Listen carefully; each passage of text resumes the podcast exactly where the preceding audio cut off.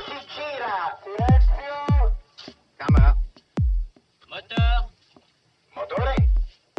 Partito! Check. Odissea 14702 prima. Avanti. Azione! Les podcasts de la Cinémathèque.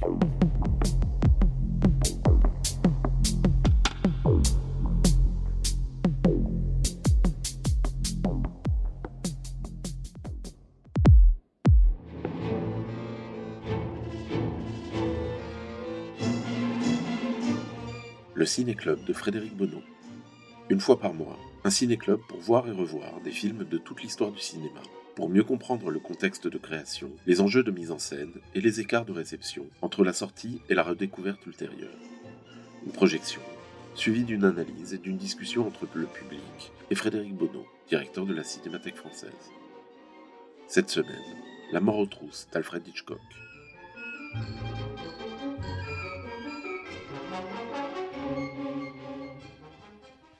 Voilà, bonsoir à tous. Merci d'être venus si nombreux. Alfred Hitchcock aurait été content, mais vous savez, il n'en doutait pas. Euh, il savait que 60 ans après leur fabrication, ces films continueraient à remplir les salles. Donc voilà, ça continue exactement comme il l'avait prévu. Le film fait 2h20, donc je vais être bref. Le principe d'un ciné-club, c'est que vous ne bronchez pas. Euh, quand le film est fini, vous restez là et on en parle ensemble. Je le rappelle parce qu'il y a certains d'entre vous, et c'est tout à fait normal, c'est peut-être leur premier ciné-club. Juste vous dire que Alfred Hitchcock la travaille pour la MGM, qui est le studio peut-être le plus munificent, disons, des studios hollywoodiens. Ils sont très très contents de l'avoir parce que Alfred Hitchcock est synonyme de succès commercial. Mais au moment où il fait ce film, il reste quand même sur disons, deux films avec des succès mitigés. Le Faux Coupable avec Henri Fonda, qu'il a fait pour la Warner, qui n'a pas eu un très grand succès, et Vertigo, qu'il a fait comme d'habitude pour la Paramount avec James Stewart, et qui n'a pas marché comme il aurait dû marcher selon lui. Je parle de ça parce que pour Alfred Hitchcock, le succès commercial de ses films avait une importance extrême. Donc vous allez voir l'œuvre d'un cinéaste qui veut absolument reconquérir le public, séduire le public, et je n'en doute pas, vous allez être absolument séduit. À tout de suite.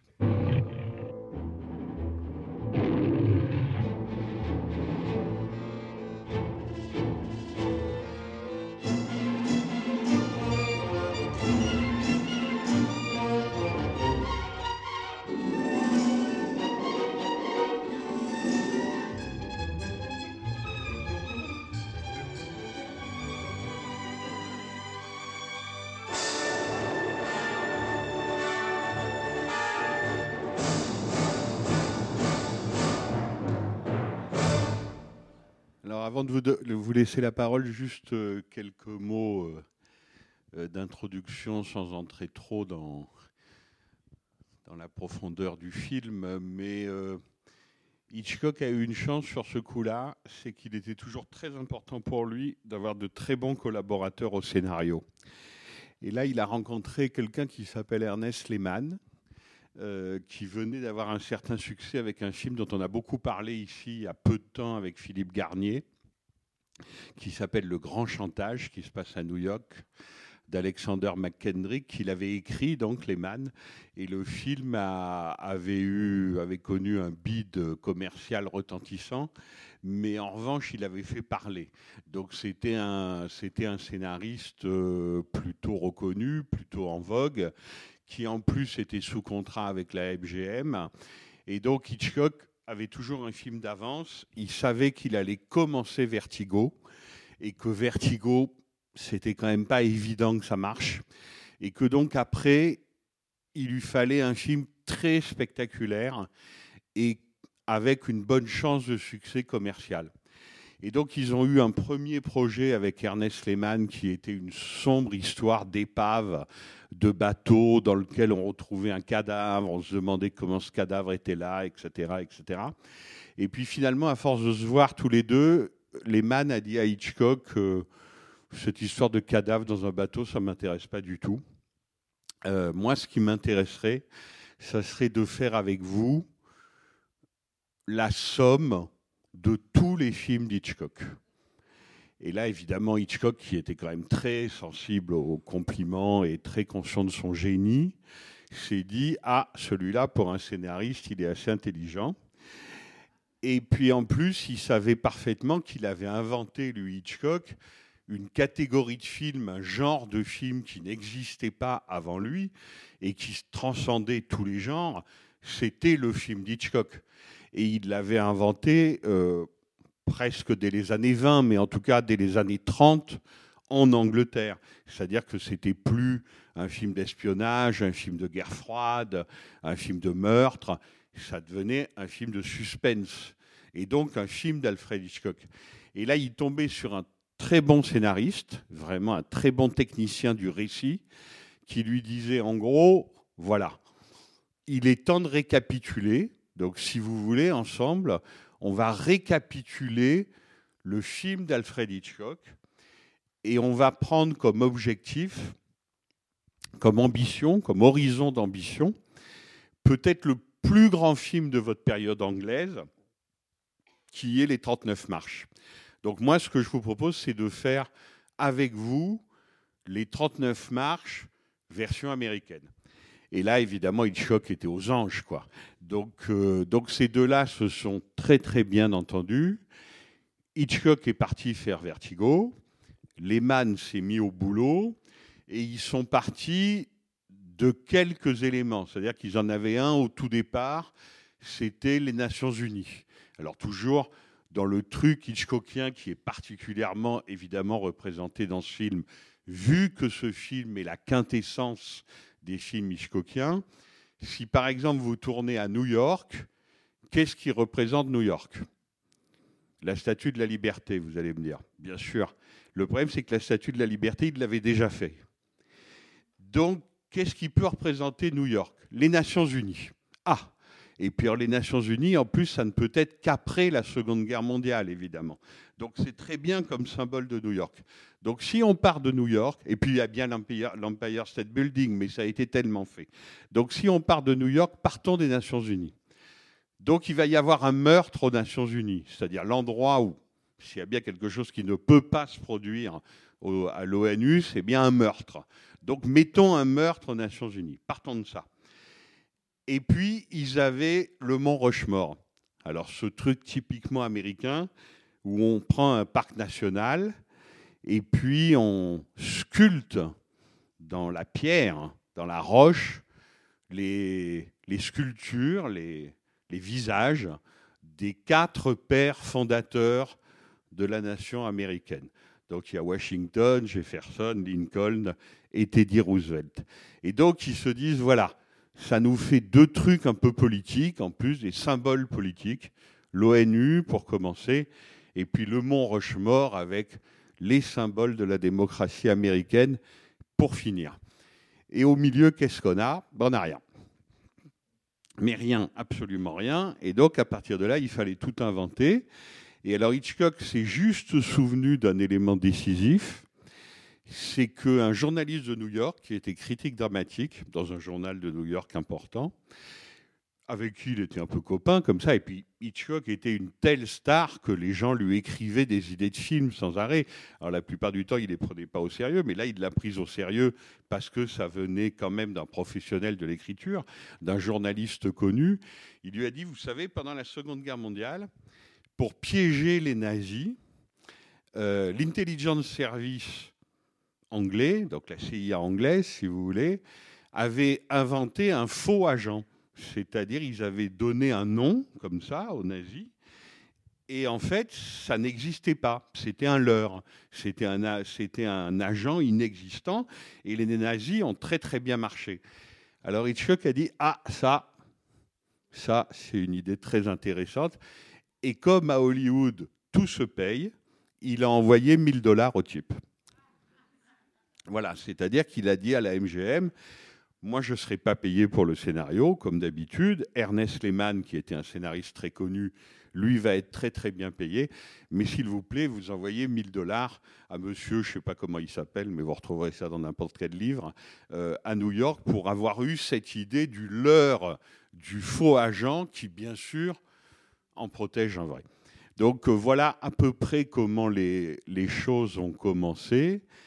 Et quand Hitchcock s'est aperçu que Vertigo ne fonctionnait pas comme il voulait, alors il était très dur parce que il mettait ça un peu sur les épaules de James Stewart. Il disait en gros, si Vertigo n'a pas fonctionné auprès du public, c'est pas parce que je leur ai fait un poème de nécrophilie, parce qu'il faisait pas ce type d'autocritique. Euh, il disait c'est parce que James Stewart est trop vieux, parce que son visage s'effondre. Pas très sympathique. Donc ses relations avec Stewart étaient quand même un peu fraîches. C'est James Stewart, c'est difficile à imaginer après coup évidemment, mais c'est James Stewart qui aurait dû jouer Roger Thornhill dans cette affaire. Mais comme Vertigo, ça s'était mal passé, tout naturellement, James Stewart a préféré continuer avec Kim Novak. Il a fait un film de Richard Quinn avec Kim Novak. Et Hitchcock, tout naturellement, ce qui nous paraît archi naturel aujourd'hui, s'est tourné vers son autre vieux complice acteur, c'est-à-dire Cary Grant, anglais comme lui, pour jouer Roger Thornhill. Ça s'est pas bien passé du tout, parce que Cary Grant a passé les trois mois de tournage à dire quel film idiot Hitch sommes-nous en train de tourner? Je ne comprends rien au scénario. Mais il ne le disait pas comme ça, parce qu'il était très intelligent, Cary Grant, et c'est un très grand acteur. Il n'était vraiment pas content du tout. C'est-à-dire qu'il ne comprenait pas ce que son vieil ami Hitchcock lui demandait de faire. Et donc, il boudait, etc., etc. Et si vous voulez, évidemment, comme le film est une mise en abîme permanente de lui-même, euh, les conversations entre Hitchcock et Gary Grant étaient assez tendues, et on peut très bien l'imaginer comme étant la conversation sur l'aérodrome, où Cary Grant dit au professeur Mais qu'est-ce que c'est que ce cirque? Expliquez-moi ce qui se passe. Ça a, ça a, duré comme ça pendant à peu près tout le tournage. Le film est sorti. Il avait coûté 5 millions de dollars, ce qui était beaucoup pour l'époque. Ça a été un triomphe commercial aux États-Unis et à l'international. Et on raconte qu'à la cantine, à Hollywood de la MGM. Hitchcock était assis, Cary Grant est entré dans la pièce et s'est agenouillé. Évidemment avec beaucoup d'humour, hein. on est entre gentlemen britanniques euh, qui ont beaucoup d'humour, mais quand même il s'est agenouillé et lui a dit en gros tu avais entièrement raison, j'avais entièrement tort, tu m'as permis de faire un dernier chef-d'œuvre, merci beaucoup, mais ils ne tourneront plus jamais ensemble, euh, ni avec James Stewart d'ailleurs. Donc ce film pour Hitchcock, qui est un film récapitulatif, un film somme, comme on, a, comme on, a, comme on le dit parfois un peu paresseusement, euh, c'est aussi la fin de quelque chose, c'est-à-dire que c'est la fin de la collaboration, disons, avec les grands acteurs masculins. Voilà. Après, il n'y aura plus James Stewart, il n'y aura plus Gary Grant. Pas grand monde n'est capable de dire, à part évidemment Anthony Perkins dans Psycho, mais il y a une seule collaboration. Disons que ces deux-là ne seront jamais remplacés. Voilà. Pour commencer et dire quelques mots, parce qu'il est déjà tard, à vous. Bonsoir. Excusez-moi. J'avais une petite question, savoir si au moment où il sort, il est très novateur, parce que je trouve visuellement il y a encore des choses qui surprennent, ou si Hitchcock se glisse dans l'air du temps par rapport à ce qui sort à côté, ou est-ce que, comme vous avez dit qu'il voulait faire un grand succès public, ce qu'il a réussi à faire, est-ce qu'il s'est glissé un peu dans l'air du temps de ce qui se faisait à l'époque, ou est-ce qu'il a vraiment marqué une rupture, ou en tout cas est-ce que c'est novateur au moment où ça sort finalement? Ah, C'est totalement novateur, c'est-à-dire que, pour vous dire un mot là-dessus, puisque ce ciné-club et cette projection se déroule parce qu'il y a l'exposition sur l'espionnage, sur cinéma et espionnage. Il ne vous aura pas échappé que ce qu'on appelle une franchise est né de cette affaire. Mais vraiment, quoi. C'est-à-dire que même dans ses moindres détails, c'est-à-dire que James Bond, le personnage de James Bond, d'abord écrit et ensuite joué et filmé, il doit vraiment beaucoup, beaucoup, beaucoup à Roger Thornhill dans le film. Euh, Tant et si bien que ça va loin, parce que on en arrive vite à la pochette d'allumette, parce que La mort aux trousses, comme tous les très grands films, est contenu dans ses détails. Donc, quand elle voit Yves Kendall, la pochette d'allumette, elle lui dit R. Roger, d'accord, Tornil, ok, son nom, mais le O, ça signifie quoi? Et il répond Nothing. À part que le successeur s'appellera 007. Donc le va, le 0 va être dédoublé, si vous voulez. Hitchcock était surconscient de tout ça. Et comme c'était un homme qui ne méprisait pas le commerce, au contraire, il travaillait au sein du commerce, quand la franchise James Bond a commencé à prendre son envol, à gagner énormément d'argent, etc., il ne l'a pas très bien pris. C'est-à-dire qu'il avait très conscience que, en gros, James Bond lui fauchait 50% de ses idées. Et ça, il n'aimait pas, même si c'était une franchise anglaise, ce qui a atténué un peu les choses. Mais enfin, quand même, Hitchcock a fait vraiment beaucoup, beaucoup pour James Bond. La mort aux trousses a inventé, pour répondre à votre question, le film d'action moderne. Voilà, on peut dire ça. C'est-à-dire que la scène, la fameuse scène de l'avion avec l'autocar, ben, ça fait 62 ans que vous la retrouvez partout. Voilà, 63 ans pour être précis, que vous la retrouvez partout. Et vous ne pouvez pas aller voir une mort dans la peau, et je le dis de bonne part, hein, parce que la mort dans la, dans la peau, c'est plutôt pas mal, plutôt une franchise intéressante. Mais vous allez voir à peu près n'importe quelle franchise où il y a de l'action, où il y a des poursuites, où il y a des, des agents secrets, des espions, etc. Tout est là. C'est-à-dire que vraiment, c'est c'est un film de ce point de vue-là euh, séminal, quoi, comme on dit. C'est-à-dire que vraiment, il est parvenu jusqu'à nous. Et évidemment, ce qui est très injuste au cinéma, qui est un art de copie, un art industriel, c'est que à la fin des années 60 et au début des années 70, Hitchcock s'est retrouvé en difficulté. Là, vous avez un artiste qui est au sommet de sa gloire au sommet de sa gloire, au sommet de ses moyens, au sommet de sa maîtrise, qui littéralement, et c'est ce dont on va parler ce soir, peut se permettre tout ce qu'il veut, absolument tout ce qu'il veut. Rien ne lui est impossible. Dix ans plus tard, il va être plutôt au creux de la vague. Et, je dois et il l'a souvent dit lui-même et exprimé, ça le faisait vraiment rager de plus savoir exactement quoi faire lui et de voir que les films de James Bond et que tous ceux qu'il copiait en général avaient un très grand succès. Voilà, ça c'était compliqué à admettre pour lui. Parce que les derniers films d'Hitchcock et les derniers films d'espionnage d'Hitchcock sont beaucoup moins bons, c'est le moins qu'on puisse dire, disons, que celui-ci, qui encore une fois est vraiment le sommet américain, un des sommets américains de l'œuvre. Donc pour vous répondre, il savait très bien qu'il était en avance sur tout le monde, il savait très bien qu'il allait être beaucoup copié. Tout ça lui faisait extrêmement plaisir. Alors, ce qu'il ne pouvait pas imaginer, je pense quand même, c'est que quand il met Gary Grant en publicitaire de Madison Avenue, il y a des types qui, 50 ans plus tard, vont faire ce qu'il a inventé lui, hein, c'est-à-dire la série télévisée, qui vont appeler ça Mad Men, que le héros, Don Draper, va ressembler à Gary Grant, qui sera habillé exactement comme lui et qui aura des allusions Hitchcockiennes dans Mad Men toutes les cinq minutes. Mais très drôle, hein, parce que c'est une série géniale, Mad Men. Mais c'est une série qui ne, qui ne cesse de rendre ce qu'elle doit à quelqu'un comme Hitchcock. Et d'ailleurs, je vous signale que Don Draper, en fait, ne s'appelle pas Don Draper, il a usurpé l'identité d'un mort, et donc voilà, on est déjà dans l'usurpation d'identité, ou en tout cas dans le monde des identités flottantes qui est déjà à l'œuvre dans la mort aux trousses. Donc pour vous répondre, oui, il avait bien prévu tout ça. Euh, puisque tu viens d'en parler, euh, on, on, peut dire que l'un des thèmes majeurs de tout le cinéma d'Hitchcock, c'est la déperdition de l'identité c'est-à-dire le, fait d'être pris pour un autre, le fait d'être confronté à son double, le fait d'être euh, euh, accusé à la place de quelqu'un d'autre, etc. etc.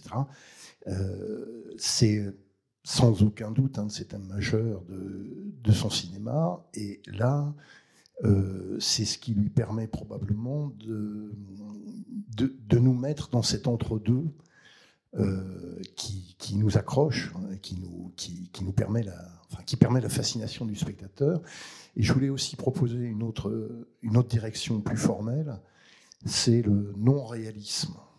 C'est-à-dire que, euh, bon ça c'est Douchet qui nous avait, qui nous avait dit ça, euh, chez Hitchcock, il n'y a pas de profondeur, il y a l'écran qui est le support de ce qui s'y déroule et de la projection des désirs du spectateur. Mais la projection de ces désirs, elle est bloquée par le plan de l'écran. Et c'est pour ça, par ailleurs, que la scène de l'avion qui démarre dans le désert, d'un seul coup là, il y a une profondeur et euh, une scène, un plan réaliste. Et c'est pour ça que c'est aussi euh, tellement frappant, déstabilisant, etc., etc. Voilà, les deux pistes que je voulais. Ça fait beaucoup de choses à la fois, c'est pour ça que j'ai pris des notes, mais euh, bon, au moins on est au cœur des choses. Alors, effectivement, il a fait un film, Hitchcock, qui s'appelle The Wrong Man. Voilà. Le faux coupable, traduit en français. Tout est là. Disons que c'est son fil fictionnel à tirer préféré. C'est-à-dire, on accuse injustement quelqu'un qui n'a rien fait, soit d'être quelqu'un d'autre, soit d'avoir fait quelque chose. Voilà, ça c'est son fil dramatique préféré. Et évidemment, c'est terriblement efficace comme fil dramatique, parce que ça permet ce que tu dis tout de suite en deuxième, c'est-à-dire que ça permet l'identification du spectateur. Donc évidemment, quand on voit la mort aux trousses, peu importe qui nous sommes d'un point de vue de genre, nous sommes Roger Tornine, nous sommes Cary Grant. C'est-à-dire que notre envoyé dans le film, nous, nous sommes Cary Grant. Ah, c'est-à-dire quelqu'un d'ordinaire, un publicitaire de Madison Avenue, deux fois divorcé.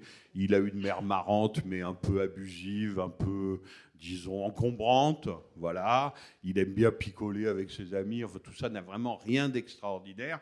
Donc, c'est un individu ordinaire à qui il va arriver des bricoles extraordinaires parce qu'on le prend pour un autre. Ça, c'est un, un élément qui déclenche évidemment l'identification et Hitchcock est un pur formaliste. C'est-à-dire que ce qui est bien avec La mort aux trousses, c'est que c'est un film d'une telle richesse qu'on peut y voir à peu près ce qu'on veut. Et ça marche. C'est toujours vrai. Mais par exemple, j'ai lu des ouvrages très savants où on nous explique que La mort aux trousses est un grand film politique. Pourquoi pas? On peut, on peut arriver à justifier ça. Mais c'est là où le film est si fort, c'est que c'est une corne d'abondance de réflexion. C'est-à-dire qu'on peut y mettre à peu près ce qu'on y veut, en fait. Et de ce point de vue-là, comme Hitchcock est un grand formaliste, il commence par dire les choses.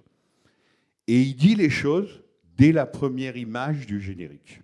Ce n'est pas lui qui a fait le générique, c'est quelqu'un qui maintenant est très connu et à juste titre qui s'appelle Saul Bass, qui a fait plein de génériques et des scènes entières de films américains.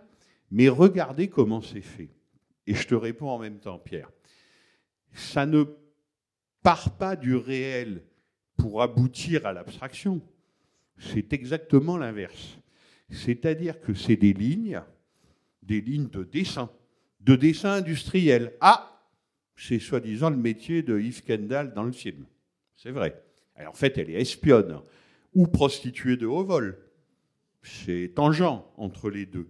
Mais elle dit qu'elle est dessinatrice industrielle. Donc, c'est des lignes qui sont tracées dans l'espace, horizontalement, verticalement. Évidemment, ça fait les fenêtres d'un building new-yorkais. Et puis, le réel, ou plutôt le reflet du réel, entre dans ces lignes. C'est-à-dire qu'on part toujours dans un film comme ça de l'abstraction pour arriver au réel, disons à une forme de réel ou à un reflet du réel. Là où Hitchcock veut démontrer quelque chose de toute évidence, c'est que lui, c'est un cinéaste formaliste, un pur formaliste. C'est-à-dire que ce qui l'intéresse le plus au monde, c'est le cinéma. Et les puissances de son art et les puissances du cinéma. Pour démontrer les puissances du cinéma, il ne veut pas dénoncer quelque chose. Il ne veut pas dire, par exemple, que la démocratie américaine a raison contre Staline et Khrouchtchev pour la domination du monde. Sérieusement, c'est le dernier de ses soucis. Hitchcock politique, c'est un truc, il détestait Hitler. Il était anglais, il avait une culpabilité énorme d'être en Californie au lieu d'être sous les bombes à Londres, à Coventry ou ailleurs, sous les bombes nazies. Et donc, sa guerre, la guerre d'Hitchcock, c'est vraiment la guerre contre le nazisme. La guerre froide, bien sûr qu'il préfère la démocratie américaine à Staline ou à Khrouchtchev, mais ce n'est pas vraiment son problème. Son problème, c'est nous. C'est-à-dire que Hitchcock, son problème, c'est la manipulation du spectateur. On me donne des spectateurs, qu'est-ce que je vais en faire? Qu'est-ce que je vais leur faire croire? Dans quel état émotionnel, dans quels états, je fais la liaison pour que vous compreniez qu'il y en a une multiplicité, émotionnelle, je vais arriver à les mettre. Parce que, comme l'a très bien dit Jean-Luc Godard, avec son génie de la synthèse habituelle dans ses histoires du cinéma. Ce que veut Alfred Hitchcock, c'est être le maître de l'univers. Donc Godard, dans les histoires du cinéma, dit Alfred Hitchcock a, réussi là où Alexandre, Napoléon, Jules César ont échoué, il s'est rendu le maître de l'univers. Et c'est exactement ça dont il s'agit.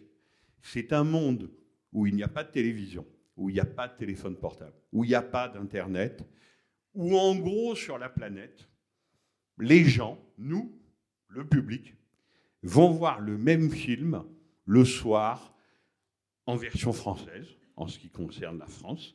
Hitchcock n'est pas du tout, à ce moment-là, un cinéaste pour ciné-club, pour cinémathèque. C'est un cinéaste pour les grands boulevards. C'est un, un, cinéaste populaire qui fait des millions d'entrées. Et donc, lui, ce qu'il veut, c'est qu'en gros, tout le monde regarde son film sur un monde qui est le sien, où le soleil littéralement ne se couche jamais. C'est-à-dire qu'on frémit à un film d'Hitchcock à Los Angeles, à Paris, à Londres, à Tokyo, en Afrique, partout. Partout. Et il n'y a aucune, si vous voulez, euh, il n'y a aucun code culturel qui puisse empêcher ça. C'est-à-dire qu'on pourrait lui dire, mais monsieur Hitchcock, il vaudrait mieux être anglais, français, américain, que vivre dans un pays d'Afrique ou au fin fond de l'Asie pour comprendre vos films. Non, non, non. Lui, son but, c'est que tout le monde comprenne exactement là où il veut en venir et comprenne exactement là où il a décidé de nous emmener. Voilà, c'est ça, Alfred Hitchcock. C'est-à-dire que c'est un désir de maîtrise, c'est un désir de toute puissance, c'est un orgueil qui est immense. Et c'est pour ça qu'il fascine encore aujourd'hui, qui n'a presque pas d'équivalent dans l'histoire du cinéma, en fait, à ce point-là. Parce que, c'est là où je réponds plus à ce que tu disais, il ne faut pas de béquille. C'est-à-dire que, quel est le sujet de la mort aux trousses La guerre froide? Allons. Non, visiblement, c'est pas ça. Euh, une histoire d'espion, il faut empêcher que les gens partent avec les microfilms qu'on voit de façon ridicule à la fin. Là, on voit deux pellicules. Évidemment, c'est du cinéma dans la petite statue. C'est pas ça non plus. Est-ce qu'il faut sauver la fille? C'est-à-dire qu'il faut l'enlever du lit du méchant pour qu'elle devienne Madame Tornil Bon, à la limite, mais ça ne suffit pas vraiment. Il s'agit d'autre chose. Et pour lui, il s'agit d'affirmer la toute-puissance de son art, c'est-à-dire le cinéma. Alors il était drôle, parce qu'il avait un génie de la publicité. C'est pas étonnant que là, son personnage soit un publiciste. On disait pas encore un pubard. Il répondait aux critiques, vous savez, mes films ne sont pas des tranches de réalité, ce sont plutôt des tranches de gâteau. Il avait ce type d'expression. Ou alors on lui disait, mais pourquoi vous faites tout ça, monsieur Hitchcock? Et il répondait pour faire souffrir le spectateur. Et il y a quelque chose de très fort chez lui, c'est pour ça que je partais de l'abstraction comme ça des lignes du générique au début, c'est qu'en fait, il faut que ça tienne debout. Il ne faut pas que quelqu'un puisse lever dans la salle et dire mais qu'est-ce que c'est que cette histoire abracadabrante que vous êtes en train de nous raconter? Il faut que vous restiez scotché sur votre fauteuil et que vous n'y pensiez même pas. Et c'est là évidemment où les choses deviennent mais extrêmement difficiles à faire, qui demandent vraiment non plus que du talent, mais du génie. C'est-à-dire, il ne faut pas voir qu'en en fait, il n'y a quasiment pas d'histoire. Il n'y a pas d'histoire. Il n'y a quasiment pas de récit. Il y a encore moins de sujets, sinon le cinéma lui-même. Mais en revanche, il y a un défi avec une barre qui est placée, un défi qui est avec une barre qui est placée de plus en plus haute, c'est faire un film qui tienne tout seul. Vous voyez la hauteur de l'ambition. Flaubert, un romancier français, disait ça à propos de Madame Bovary. Il disait Je veux faire un roman qui tienne tout seul, par la seule force de son écriture. Pas un roman sur l'adultère, pas un roman sur une femme qui se perd ou qui ne sait pas où est. Non, un roman qui tienne tout seul par la seule force de l'écriture.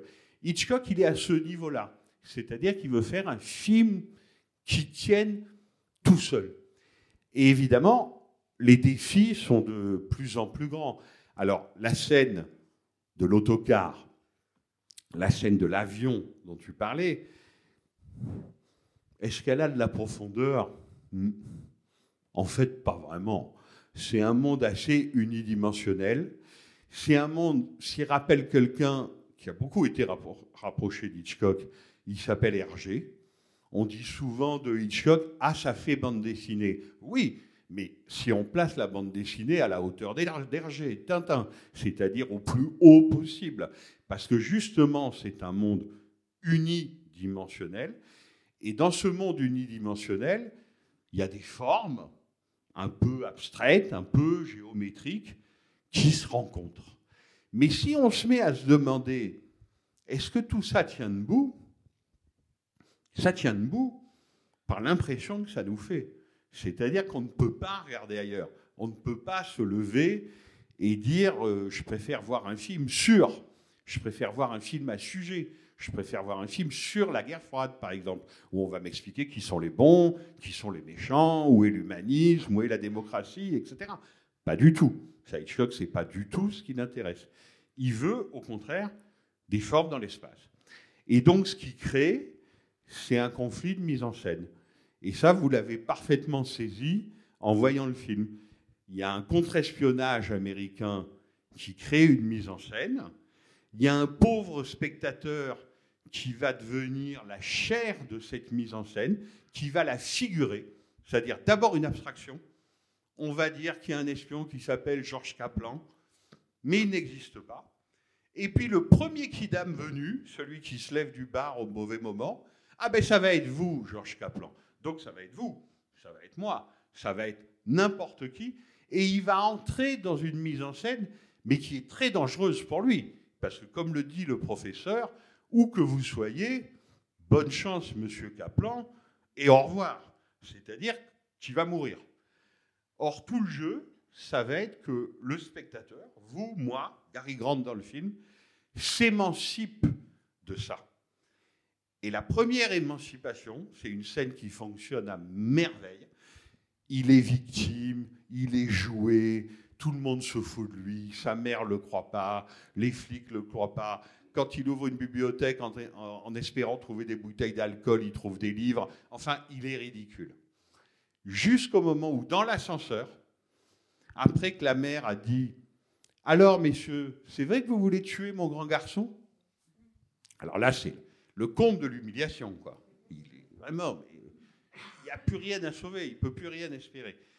Tout d'un coup, il fait sa première mise en scène théâtrale. Messieurs, allons, les dames d'abord. Donc il arrive à mettre les deux espions, les deux affreux, au fond de l'ascenseur. Il fait sortir tout le monde et il s'enfuit. Et là, le film commence vraiment. C'est-à-dire que Gary Grant devient metteur en scène lui-même, devient un créateur, et petit à petit, il va prendre le pas sur la double mise en scène dont il est la victime, celle du contre-espionnage américain et celle évidemment des affreux, disons, espions venus de l'Est, sûrement. À part que les espions venus de l'Est, James Mason, plus british, tu meurs. Donc quand même, le film est porté par deux British actors, Cary Grant lui-même et James Mason. Comme tout le monde le sait, les acteurs anglais sont les meilleurs du monde. Là, il le, il le- il le déploie une fois de plus, il le démontre une fois de plus. Léonard, Martin Landau, sublime acteur, alors lui américain, acteur studio jusqu'au bout des ongles, d'ailleurs on le dit dans le film, vous devriez un peu pratiquer l'acteur studio, cher monsieur, on donne cette réplique. Eva Marissin, pure création de Elia Kazan et de l'acteur studio new-yorkais. Donc là, il y a tout un mélange d'acteurs pour confronter les mises en scène. C'est vraiment de ça dont il s'agit. C'est-à-dire que les mises en scène vont s'opposer les unes aux autres et à un moment, alors là je vous écoute, à quel moment nous, le spectateur, on va finir par prendre le pouvoir? Voilà, on va finir par prendre le pouvoir et par diriger ce qu'il faut bien appeler une œuvre d'art. Alors la question qu'il faut se poser quand on voit ce genre de film d'Hitchcock, c'est où est le spectateur dans le film? Bon, là, c'est pas très compliqué. De toute évidence, c'est Cary Grant. Mais on peut se poser une autre question où est l'œuvre? Parce qu'il est quand même sans arrêt question de sculpture. On voit bien la, la petite statuette amérindienne avec les microfilms dedans. Ça, c'est la miniaturisation. Il y a la monumentalisation, le Mont Rochemort, avec la tête des présidents. Le, film joue sans arrêt sur ces échelles-là. Mais l'œuvre, c'est qui? Alors, à votre avis?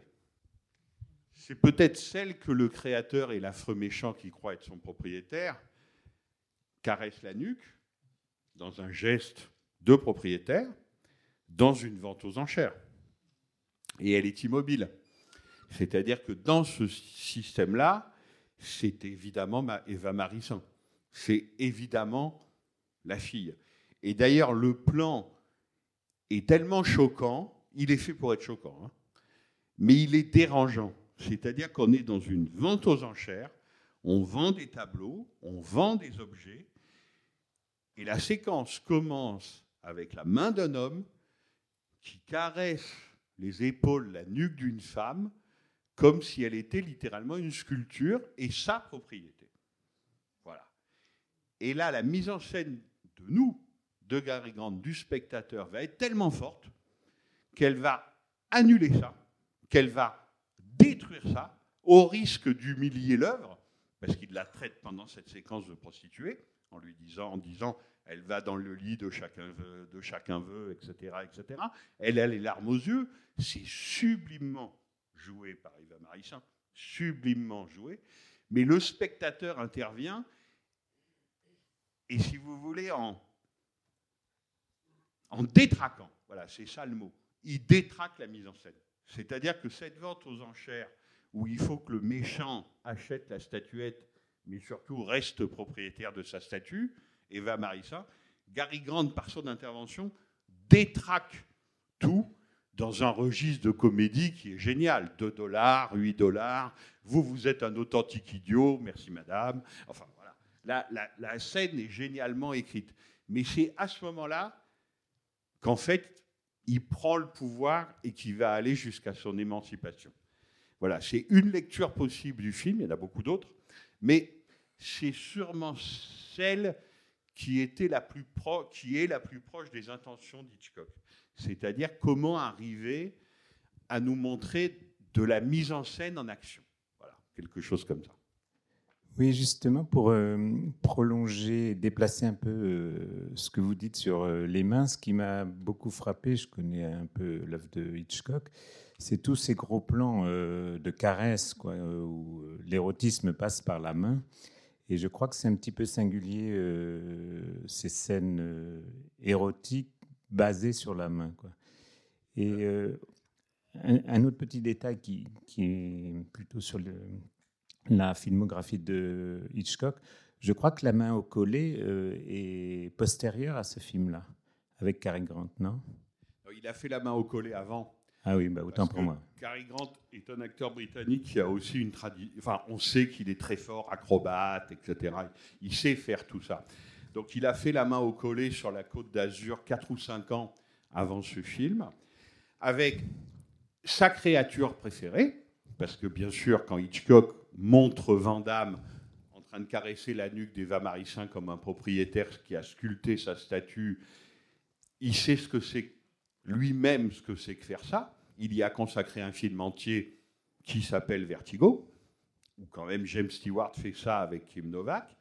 Et ce film-là, Eva Marissin ne pouvait pas être plus opposée à la blonde Hitchcockienne, on va dire. C'est-à-dire que c'est une actrice très compétente, mais qui vient vraiment de la Renaissance new-yorkaise, fin des années 50, fin des années 40, début des années 50, Elia Kazan, l'acteur studio. Là, il la modèle en créature hollywoodienne. Et d'ailleurs, il dira, je me suis comporté avec Eva Marissin comme James Stewart se comporte dans Vertigo avec Kim Novak. Ça, Hitchcock, est- c'est quelqu'un d'une grande lucidité dans ces années-là, donc il sait très bien ce qu'il fait. Mais pour vous répondre, non. La main au collet, c'est 4 ou 5 ans avant. Et pour lui, c'est un drame parce que la main au collet n'est pas un très grand Hitchcock, mais c'est quand même un Hitchcock très réussi. Il a très bien marché, donc il est très content. À part qu'il y a un gros défaut, c'est que c'est sur le tournage de la main au collet que Grace Kelly rencontre le prince régnier de Monaco. Et ça, c'est pas cool parce qu'il perd son actrice préférée. C'est-à-dire qu'il avait déjà perdu Ingrid Bergman, qui lui avait préféré Roberto Rossellini. Pas sympa. Et là, il perd Grace Kelly, dont il a fait une énorme star. Et Dieu sait si elle était forte, c'était une très très bonne actrice. Et là, elle le quitte, en gros, pour aller jouer dans une petite principauté d'opérette. Donc il n'a pas aimé. Donc il fallait qu'il trouve quelqu'un d'autre. Alors il a essayé Vera Miles, l'actrice du faux coupable. Ça n'a rien donné, elle préférait faire des enfants. Il a préféré Kim Novak, qui s'est très très mal entendu avec elle. Ça a été un vrai désastre sur Vertigo. Donc Eva Marissin, elle vient jouer le rôle de la blonde Hitchcockienne. Et comme elle est extrêmement intelligente et très fine comédienne, elle ne discute pas. Elle fait absolument tout ce qu'il dit. Elle veut bien s'habiller comme il dit, avec cette invraisemblable robe là, lit de vin rouge dans l'hôtel, etc. Enfin bon, elle est d'accord. C'est-à-dire qu'elle a compris que pour être une bonne actrice hitchcockienne, il faut être d'une docilité, et acteur pareil, hein, que ce soit femme ou garçon, il faut être d'une docilité totale. Et plus on est docile, mieux ça se fasse, que ce soit les hommes ou les femmes. Donc elle est très très bien dans le film. Pour vous répondre sur l'érotisme, non seulement le film est érotique, non seulement ce que vous soulignez très bien, les mains poilues de, Gary Grant sont très expressives, c'est le moins qu'on puisse dire. Ce baiser, le baiser du train, il redouble le baiser désenchaîné entre le même Gary Grant et Ingrid Bergman. La censure de l'époque avait eu beaucoup de mal à le laisser passer. On est en 1945, c'est-à-dire que les censeurs étaient peut-être bornés, mais ils n'étaient pas idiots. Et que quand ils voyaient Gary Grant et Ingrid Bergman s'embrasser dans Les Enchaînés, qui est le plus grand film d'Hitchcock d'espionnage avant celui-là, et le chef-d'œuvre de la période américaine avant celui-là, ils voyaient bien que ce n'était pas des simples baisers sur la bouche. Ils voyaient bien que les gens faisaient l'amour à l'écran. Ils n'étaient pas complètement bornés. Et c'était exactement l'intention d'Hitchcock. Il reprend le baiser en gros plan avec les mains dans Vertigo. Là, c'est James Stewart et Kim Novak. La censure laisse passer, mais bon, difficilement. À part que dans Vertigo, c'est le décor qui tourne. Là, ils doivent faire un truc très dur, les acteurs. Je ne sais pas si vous avez remarqué. Il faut qu'ils tournent sur eux-mêmes en s'embrassant et en plus en tombant légèrement, évidemment pour s'allonger. Tout le monde a bien compris. Donc, bien sûr que c'est érotique, mais le vrai mot, et Hitchcock, je crois, ne l'aurait pas euh, répudié, c'est qu'on n'est pas loin de l'obscénité. C'est-à-dire que comme le sexe à l'écran est évidemment interdit par la censure, il n'est pas question d'aller plus loin qu'un baiser qui là est déjà très très appuyé.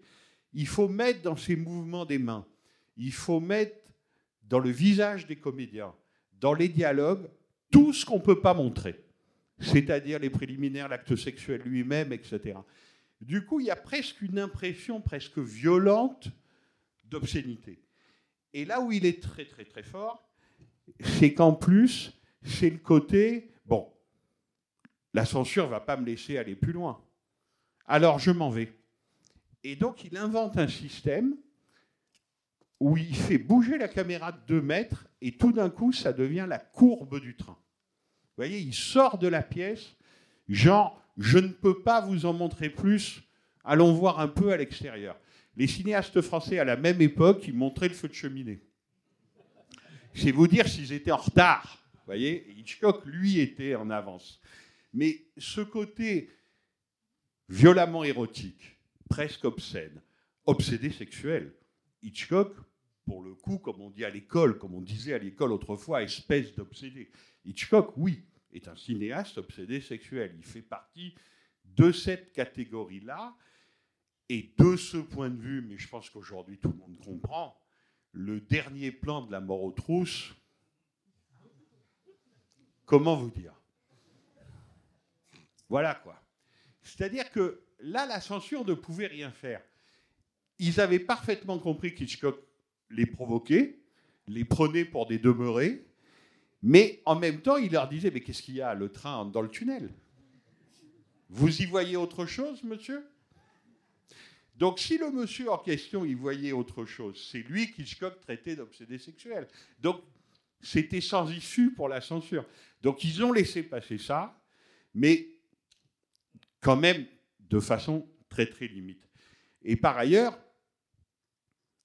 Hitchcock ne s'en est jamais beaucoup caché. Il était dans la sublimation continue, permanente et constante. C'est-à-dire qu'il disait à Truffaut, moi, vous savez, je suis comme un célibataire, je suis un abstentionniste. Les choses du sexe ne me concernent pas. OK. Ce qui ne l'empêchait évidemment pas d'y penser tout le temps. Et donc Hitchcock, c'est là ce qui fait aussi notre fascination en 2022 pour lui. C'est que c'est quelqu'un qui, dans un système de censure hollywoodienne, dans un système de cinéma industriel, commercial, filme ses fantasmes. Vous voyez, maintenant en 2022, après Fellini et Bergman, disons, filmer ses fantasmes, oui, si vous voulez, n'importe qui fait ça. À l'époque, c'est presque impossible de faire ça, et donc il faut trouver des formes, des formes, y compris abstraites, y compris géométriques, pour filmer ces fantasmes. Et c'est pour ça que Godard, encore lui, a encore cette formule, très longtemps après, quand il, parle d'Hitchcock dans ses histoires du cinéma, il dit c'est le seul poète maudit à avoir rencontré le succès. Et c'est exactement ça. C'est-à-dire que personne n'est allé plus loin qu'Alfred Hitchcock dans le cinéma hollywoodien, dans, disons, l'audace, d'une part, et la confession. Hitchcock disait l'histoire de Vertigo, c'est très simple. C'est l'histoire d'un homme dont la femme est morte. Ça peut arriver dans la vie. Votre amour meurt. Je veux coucher avec cette morte. Et il fait un film à Hollywood là-dessus. hein. Alors, ça n'a pas été son plus grand succès. Les gens ont quand même compris que ça commençait un peu à déconner. Et c'est bien pour ça qu'il fait La mort aux trousses ensuite, comme je vous le disais tout à l'heure, pour se rattraper mais la mort aux trousses est un vertigo exactement inversé. C'est-à-dire qu'à la fin de Vertigo, Kim Novak tombe, meurt une deuxième fois, cette fois-ci pour de vrai. James Stewart reste pantelant, il ne peut rien faire pour la rattraper, tandis que là, Cary Grant rattrape Eva Marissin, l'empêche de tomber, et quand il rejoue la scène, c'est pour coucher ensemble. Voilà. Simplement, il prend, bien la précaution de dire Mrs. Thornhill, donc il l'a épousée. Alors, vous savez qu'aux États-Unis, on se marie pour un oui ou pour un non. Hein. Donc, mais quand même, il l'a épousée. Donc, c'est un couple marié qui va sur la couchette supérieure du wagon-lit. Donc, disons que les apparences sont sauves. Et comme Hitchcock n'aime pas que les apparences soient sauves et qu'il aime avoir le dernier mot, Qu'est-ce qu'il fait derrière? Un train qui entre, dans, qui entre dans un tunnel. Et tout le monde comprend parfaitement de quoi il s'agit. C'est-à-dire que là encore, on est, comment vous dire, dans l'imposition au monde entier de sa vision personnelle.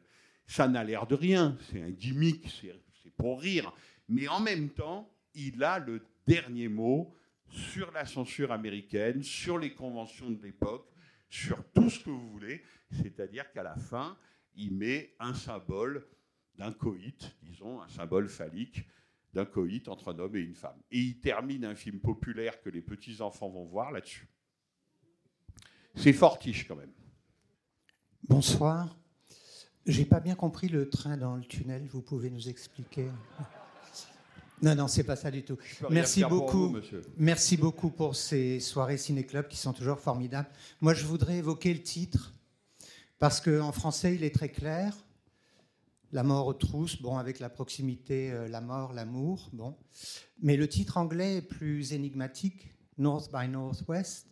J'ai lu quelque part que ça venait de Hamlet, quand Oui, il parle de, de la folie, qui est un vent qui tourne du nord au nord-ouest.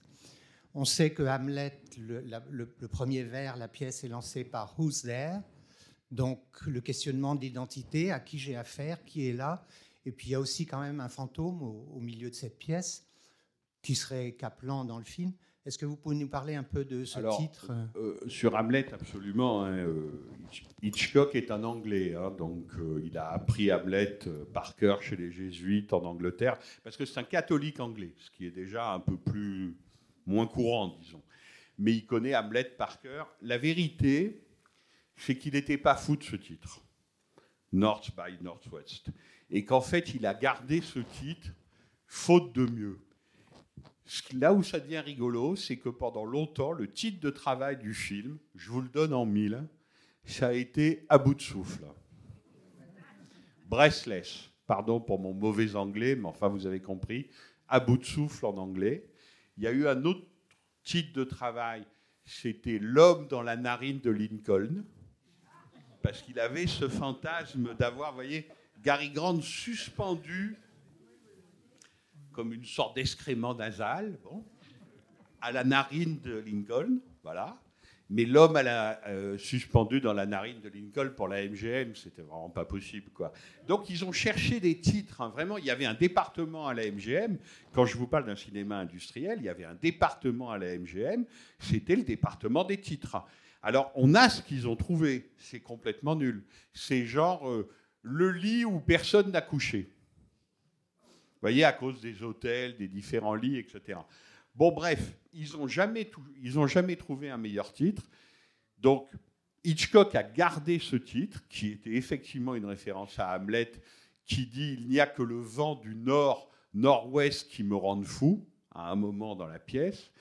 Mais il avait vraiment peur que les gens ne comprennent pas. C'est pour ça que dans la scène avec le professeur, dans l'aéroport, vous avez vu, il n'arrête pas de marquer Northwest, Airlines, North. Bon, il essaye d'expliquer cette drôle de géographie où, en gros, on part de New York pour aller au Dakota, mais en passant par Chicago. C'est-à-dire qu'on fait un V bizarre, quoi. Disons qu'on va tout au nord, effectivement, en passant par le nord-ouest, qui est une direction qui n'existe pas en plus en, disons, en navigation maritime ou aérienne.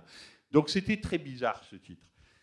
Ceci dit, finalement, ça s'est très bien passé. Ça correspondait au générique de Soul Bass, avec des flèches comme ça. Donc les choses, si vous voulez, n'entraient pas en contradiction. Ce qui reste vrai, c'est que c'est vraiment le grand film d'Hitchcock sur le paysage américain. Voilà, il, ça, il a envie de traiter ça. C'est son pays d'adoption depuis maintenant euh, 20 ans. Ça fait 20 ans qu'il est là, qu'il est aux États-Unis. Et donc le mont Rushmore, par exemple, ça c'est quelque chose de fascinant qui nous montre son tour d'esprit. Le mont Rushmore, c'est comme les chutes du Niagara. C'est un truc que tout Américain connaît. Et un jour, n'importe quel petit Américain en voyage scolaire va aller au mont Rushmore pardon, pour voir les pères de la nation inscrits dans la roche, inscrits dans la montagne, le côté tellurique de la démocratie américaine. Ce qui est terrible chez Hitchcock, c'est qu'il est d'un tel orgueil et d'une telle ambition qui se dit en gros, le mont Rushmore est un des monuments les plus célèbres des États-Unis. Les États-Unis manquant terriblement de monuments, parce que comme vous savez, c'est un pays sans histoire, donc il n'y a pas beaucoup de monuments, il faut les créer. Eh bien moi, Hitchcock, en fait, maintenant, le mont Rushmore va devenir célèbre à cause de mon film. Et c'est évidemment exactement ce qui s'est produit.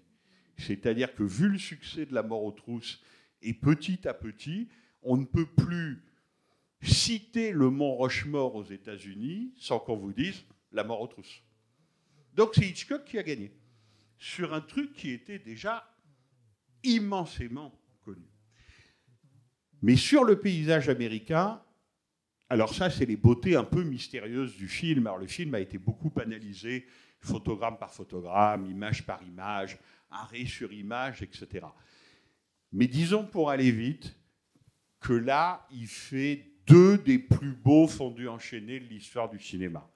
Le premier, c'est quand il quitte le visage d'Eva Marissin qui est bouleversée dans la gare de Chicago parce qu'elle l'envoie au rendez-vous avec l'avion. Donc elle sait que l'homme dont elle est en train de tomber amoureuse, avec, elle est peut-être déjà amoureuse de lui, elle l'envoie à une mort certaine. Et là, il fait un fondu enchaîné entre Eva Marissa, bouleversée, et les routes dont on parlait tout à l'heure, le quadrillage de la prairie américaine. Premier fondu enchaîné, mais vraiment de toute beauté. Ça, c'est typique, vous voyez, personne n'a jamais fait ça avant lui. Personne. Voilà un détail, voilà une forme qu'il invente au cinéma. Le seul qui avait fait des paysages peintures, pardon, des portraits qui deviennent des paysages en peinture, devinez qui est-ce Connu pour ça. Salvador Dali. C'est-à-dire le seul grand peintre actif avec lequel Hitchcock a vraiment collaboré. Il adorait faire comme ça des portraits de femmes ou d'hommes, et à l'intérieur, il y avait des personnages mouvants, si vous voulez. Ou Archimboldo, à la Renaissance, bien avant. Et il recommence le même fondu enchaîné, cette fois-ci avec Gary Grant. Quand le professeur dit à Gary Grant sur l'aéroport, mais espèce d'andouille, au lieu de la haïr parce qu'elle ne couche pas qu'avec vous, vous n'avez pas compris que c'était une agente à nous. Et là, Gary Grant est bouleversé, fondu enchaîné avec le mont Rochemort. C'est-à-dire que là encore, le, visage d'un des deux acteurs principaux devient le paysage américain. Donc voilà, pour vous répondre, pour vous répondre là-dessus. En revanche, sur la référence littéraire, comment vous dire? Hitchcock, il connaît Hamlet comme nous, on connaît Molière. Il l'a étudié quand il était petit, quoi. Donc ça l'obsède pas. Il n'y a pas de fou, ni de fantôme dans le film. En revanche, là où je vous donne raison, c'est qu'il y a des pères. Et il y en a même un peu trop. Voilà. C'est-à-dire que La mort aux trousses est un film qui a été, mais alors beaucoup, beaucoup analysé d'un point de vue psychanalytique. Et c'est évident que ça se prête terriblement à ça. C'est-à-dire que le film sait ce qu'il fait. Hitchcock est quelqu'un qui connaissait l'analyse. Euh, il est anglais, c'est quand même la dernière patrie de Freud. Euh, il a lu Freud, c'est quelqu'un qui est instruit. C'est un peu de la psychanalyse à la sauce américaine, ça c'est sûr. Mais quand on voit les rapports de Cary Grant avec sa mère, qui ensuite sont redoublés par les rapports avec la fille qui lui dit Oui, mais maintenant tu es un grand garçon, tu vas me laisser te déshabiller. En clair. Et il dit Ah oui, mais moi quand j'étais petit, je n'aimais pas que ma mère me déshabille. Oh là là. on nage en pleine deep, enfin tout y est, quoi.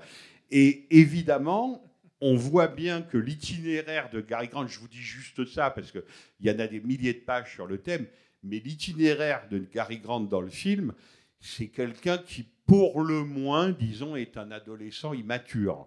Pour le moins. Il a déjà eu deux femmes, ça s'est très très mal passé. Il a une mère sur le dos qui a le même âge que lui, hein, parce que l'actrice qui joue la mère, elle a 5 ans euh, de plus que Gary Grant. Elle peut absolument pas être sa mère, hein, ça c'est pas possible. Elle jouait déjà la mère de Grace Kelly dans La main au collet. C'est une actrice extraordinaire. Mais l'itinéraire du héros, c'est en gros comment je sais être un adolescent immature sous l'emprise de ma mère, pour devenir quand même un adulte qui est capable d'aimer une femme qui serait elle aussi une adulte. Voilà. Et on peut s'aimer d'un amour adulte. Et évidemment, pour arriver à ça, il va falloir qu'il tue des pères. Et oui, fatalement. Et là, les pères, il en a beaucoup sur le dos, parce qu'il a le chef des espions, Vandame, qui s'appelle évidemment avec le nom du diable. Ça fait toujours du grain à moudre aux critiques, hein, parce que Hitchcock était toujours très conscient de ça. Quand il donnait des noms, il savait que ça allait faire parler. Donc le type s'appelle Dame, damné. Donc ça, c'est un papa. Et l'autre papa, évidemment, c'est le professeur. Voilà. Et qui, comme tout bon papa, va lui mettre une fille entre les pattes pour savoir un peu comment il s'en sort. Voilà, ça c'est... Il y a quelque chose de ça dans le film en beaucoup plus subtil que ce que je suis en train de vous raconter là, mais Hitchcock est très conscient de ça, de l'immaturité de son personnage avec des, des obstacles, disons, oedipiens, pour qu'il arrive à une forme euh, de maturité un peu plus réussie. Oui, bonsoir. Euh, à propos du tournage dans le mont Rochemort, euh, comment est-ce que ça a pu se, se dérouler? Je, suis, je dois être d'une naïveté folle, parce que moi je pense qu'ils ont vraiment escaladé les statues et que c'est un défi extraordinaire, que le talent d'Hitchcock est. Ben, enfin bon, voilà. C'est dommage peut-être de déflorer, de se dire que c'était du carton et qu'on bah trompe l'œil. Voilà. C'est du carton. Bah, Mais voilà. disons que c'est l'endroit, où- ça s'est mal passé. Ah ben, je m'en doutais. hein. Il y a deux endroits où ça s'est mal passé. C'est évidemment les deux endroits politiques du film. C'est-à-dire que les Nations Unies, no way. Mm. Pas question de filmer aux Nations Unies. Donc on le voit dans le film, parce qu'on est quand même un spectateur de 2022. Et ici, dans son écriture, Alfred Hitchcock est très en avance sur tout le monde, et est encore en avance sur tout le monde aujourd'hui. En revanche, si vous voulez, dans les moyens techniques mis à sa disposition, dans les trucages, si vous voulez, il est en 1958. Ça, il n'y peut rien. Donc les Ouais. scènes des Nations Unies, on voit bien que c'est du faux. On voit bien que ce- c'est ce qu'on appelle des transparences. Parce qu'il y a eu un refus, un veto absolument total. Les Nations Unies, un type va se faire. vous- Ouais. Mais vous n'y pensez pas.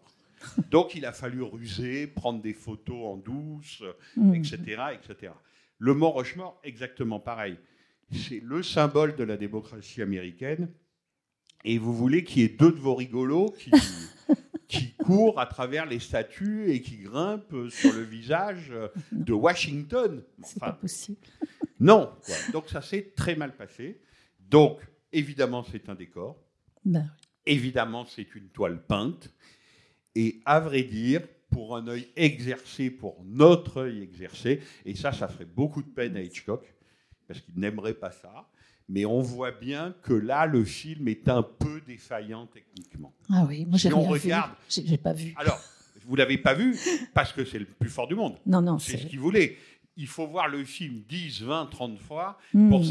pour s'apercevoir qu'encore une fois, il est un peu défaillant techniquement, Mm. c'est-à-dire qu'il est moins fort là que sur l'avion, par exemple. Parce Ouais. que l'avion, c'est exactement l'inverse.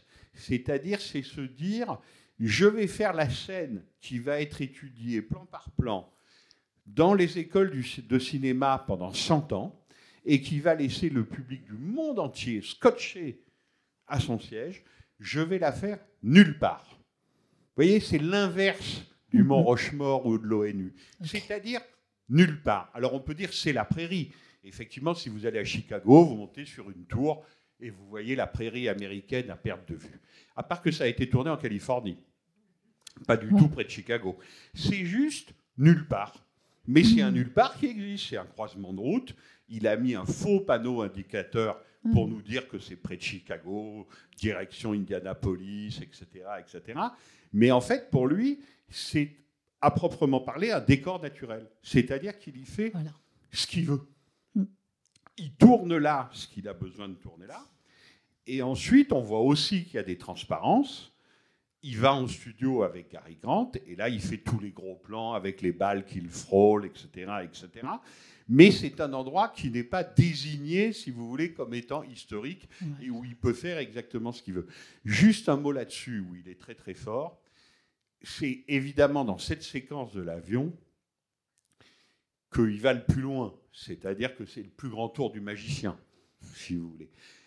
Quand vous avez Gary Grant qui court, vous voyez, je suis Gary Grant. Et j'ai ce geste avec l'avion qui est derrière moi, et c'est parfait parce qu'il y a un écran derrière moi. Encore aujourd'hui, dans une salle de cinéma, avec une copie numérique qui accentue les défauts du film. Et au bout de la 30e vision, je sais que c'est une transparence. C'est-à-dire qu'en gros, Gary Grant et l'avion ne sont pas dans le même plan pour de vrai. Il y a. Gary Grant en studio, il y a l'avion filmé en 70 mm pour que ça soit le plus précis possible, vous voyez, pour qu'il n'y ait pas de grain de pellicule, qui est le meilleur rendu, c'est ce qu'on appelle une transparence. C'est-à-dire qu'on met devant, devant un écran le personnage du film. Et bien ça, ça ne se voit pas. Ah J'ai encore regardé, je me suis dit, mais est-ce qu'ils ont demandé vraiment à ce pauvre Gary Grant de courir pour de vrai avec un avion derrière lui? Non, la Gary Grant aurait dit, on Non. arrête, on arrête. C'est pas Daniel Craig, vous voyez, on arrête, ça suffit. Euh, voilà. Donc c'est une transparence. Simplement, elle est si génialement faite super bien. que fait. encore aujourd'hui, on ne le voit pas. Merci. Bonsoir. Vous avez euh, bien expliqué à quel point donc, le, le- le film a infusé et inspire depuis, euh, depuis plus de 60 ans le, le cinéma d'action, le cinéma d'espionnage, enfin, et, et de nombreux cinéastes. Et c'est vrai que à plusieurs moments dans le film, euh, quand on cherche des filiations, euh, je ne peux pas m'empêcher de penser à notamment la façon dont ça a infusé sur le cinéma de, Steven Spielberg. Et y a, vous avez évoqué dans le, travail avec euh, Ernest Lehman le, nombre d'idées qui ont, été, évoquées, le fait qu'on a injecté dans ce film des, idées qu'Hitchcock avait donc depuis longtemps, le, faux espion, euh, la narine de Lincoln. Et c'est vrai qu'il y a une. Euh, maintenant, quand je revois La mort aux trousses, je, pense souvent à, Minority Report, dans le sens où dans les, nombreuses idées qu'Hitchcock avait évoquées avec, Ernest Lehman, euh, il y en avait une qui était euh, d'imaginer une scène où Cary Grant aurait été dans une, usine de, construction automobile et où il aurait discuté de quoi, avec qui, il savait pas trop, mais une scène dans une usine automobile où à la fin, bim, euh, un cadavre arriverait. Et il en a parlé avec Ernest Lehman longuement, et ils n'ont jamais trouvé comment euh, la caser dans, le scénario. Et, euh, Spielberg, finalement, en, hommage à, à, concrétiser cette idée dans, Minority Report, c'est là où on voit comment, des décennies après, Hitchcock est toujours là, puisqu'il y a, je repense toujours à cette scène où Tom Cruise est dans une usine qui construit des, voitures dans le futur, où il se bat euh, contre Colin Farrell, et à un moment donné, il est pris sur une chaîne de montage, et il se retrouve euh, dans un véhicule en train d'être construit. Et c'est littéralement cette idée qu'Hitchcock n'a pas pu mettre dans La mort aux trousses. Je vous interromps, monsieur, parce que je suis entièrement d'accord avec vous, vous avez raison. Alors, pour vendre encore mieux le truc, qu'on comprenne bien, l'idée, c'était une chaîne de montage des usines Ford. C'est-à-dire que Gary Grant et, disons, le professeur auraient commencé à parler, et on aurait vu, en travelling arrière et sans coupure, la voiture derrière eux se construire pièce après pièce au moment de la conversation. Donc vous avez raison, bien sûr que pour Spielberg, Hitchcock est un dieu. À part qu'il y a une petite différence, c'est que Spielberg, et je ne le dis pas de mauvaise part, c'est un tout autre spectaculaire. Vous voyez, pour Spielberg, il y a des extraterrestres. Vous dites à Hitchcock, euh, faites un film sur un extraterrestre, il vous prend pour un fou. Enfin, vous voyez, c'est pas du tout cet imaginaire-là. Et pour vous répondre, et c'est très intéressant sur l'histoire de vraisemblance, justement, pour Hitchcock, il faut que le cauchemar soit réel. C'est-à-dire que si vous regardez le film, tout tient debout. Le film ne peut pas être pris en défaut par ceux que Hitchcock appelait avec un certain mépris nos amis les vraisemblants. C'est-à-dire, vous savez, le mauvais public qui traque la petite bête et qui dit ça, ça tient pas debout. Là, vous pouvez. Alors, c'est une logique folle, c'est une logique de cauchemar, mais tout tient debout. Et par exemple, la scène de l'avion, il s'est renseigné pour savoir qu'est-ce qui pousse à 150 km de Chicago. Du maïs. Très bien. Ce sera un champ de maïs. Regardez comment la scène est faite. C'est pas du tout la gratuité Spielbergienne. hein. On n'est pas du tout dans la même chose. Vous n'avez pas eu le sous-titre parce que Hitchcock détestait les sous-titres, il préférait les films doublés. Parce qu'il trouvait que le sous-titre, ça nuisait à l'image. Là, en plus, ça va tellement vite qu'on ne vous le donne pas, le sous-titre. Le paysan, il dit ils sont bien payés, ces pilotes, à condition qu'ils restent en vie. Ça, vous ne l'avez pas eu. Mais voyez comment c'est fait. C'est-à-dire que c'est annoncé. Non seulement c'est pas fait sur la surprise, c'est fait sur le suspense, ce qui est totalement différent, mais en plus les choses sont dites et annoncées. Il y a un personnage archi secondaire qui dit c'est bizarre quand même. Pourquoi cet avion il sulfate dans un endroit où il n'y a rien à sulfater? Donc très logiquement, le seul type qui va être asulfaté dans cette affaire, c'est ce pauvre Gary Grant. Vous voyez, c'est la logique interne du cauchemar éveillé. Mais il y a une logique interne. Donc je ne vous empêche pas du tout d'aimer Minority Report, qui est certainement un, un film intéressant. Mais ce n'est pas le même imaginaire. Là, il faut que tout soit dans une logique absolue. Parce que c'est une logique, au fond, qui est une logique abstraite. Vous voyez? C'est-à-dire que Hitchcock, ce n'est pas le récit qui l'intéresse. Hitchcock, ce qui l'intéresse, c'est que le récit ne le gêne pas, que le récit soit suffisamment bien écrit, huilé, agencé, pour inventer des formes. Vous voyez ce que je veux dire? C'est ça qui l'intéresse. C'est pour ça qu'il tient à ce que les scénarios, et celui-là est extrêmement brillant, extrêmement brillant. Il s'agence de façon très huilée, etc. Mais c'est pas, il n'est pas un technicien du récit. Le technicien du récit dans le film, c'est effectivement Ernest Lehman. C'est le scénariste. Hitchcock, c'est le type qui se dit il va y avoir Gary Grant au milieu de nulle part et un avion va lui foncer dessus. Et c'est pour ça que c'est un des plus grands cinéastes du monde. Parce qu'il l'a souvent expliqué. Pourquoi il l'a faite, cette scène Il l'a faite, si vous voulez, comme un anti-cliché. Le cliché, c'est quoi? C'est la nuit, la brume. N'oubliez pas qu'il est anglais et londonien et qu'il a fait un film sur Jack l'Éventreur. Le pavé mouillé, le réverbère avec une lumière qui marche mal, un chat qui passe par là. Miaou Vous voyez Une ambiance comme ça, où on est dans l'ambiance, il va arriver une bricole au héros. Et Hitchcock disait ce qu'on attend dans ce type d'ambiance, le pavé mouillé, le brouillard, la nuit, la lumière un peu diffuse, l'ambiance de film noir, si vous voulez. L'ambiance du troisième homme avec Orson Welles, quand le chat vient lui toucher les pieds. Il dit, ça c'est le cliché. C'est le cliché du cinéma. Moi, je suis Alfred Hitchcock. C'est pas le cliché mon problème. C'est de faire ce qu'on n'a jamais fait. C'est de faire ce que quiconque au cinéma n'a jamais fait. Donc je prends l'inverse du cliché. Ça ne sera pas à Londres ou à New York, sous un building. Ça sera au milieu de nulle part. Dans un endroit qui littéralement n'existe pas. Ça sera en plein soleil. Cary Grant, qui est l'acteur le mieux payé au monde à ce moment-là, sera un insecte. Un insecte. Et au milieu de nulle part, en plein soleil, il y a un avion, on ne sait pas pourquoi, qui va se mettre à lui foncer dessus. Et là où il joue avec nous, c'est qu'il fait passer la berline noire. Vous avez vu? C'est-à-dire qu'il y a d'abord une bagnole blanche qui passe, Gary Grant suit des yeux, et ensuite il y a la berline noire des gangsters. Et on s'attend à ce qu'ils baissent les vitres et boum, les mitraillettes. Et la berline noire passe et il ne se passe rien. Voilà. Tout l'art d'Alfred Hitchcock, c'est ça. C'est-à-dire que l'inversion du cliché, ce que tous les autres font, continuent à faire, feront mille fois, etc. Moi, je fais complètement autre chose. Et c'est là-dessus que se fondera le cinéma d'action, d'après moi. Donc, mais maintenant, la scène que vous décrivez, qui était son rêve, elle correspond exactement à ce que je vous disais tout à l'heure. Faire un film à partir de rien. C'est-à-dire qu'il y a une voiture qui se construit sous vos yeux dans une chaîne d'assemblage Ford, et il y a un cadavre qui va en sortir. Comment justifier ça? Eh bien, Vous avez raison. Même lui, il n'y est pas arrivé. Est-ce que Spielberg est arrivé? Il y a débat.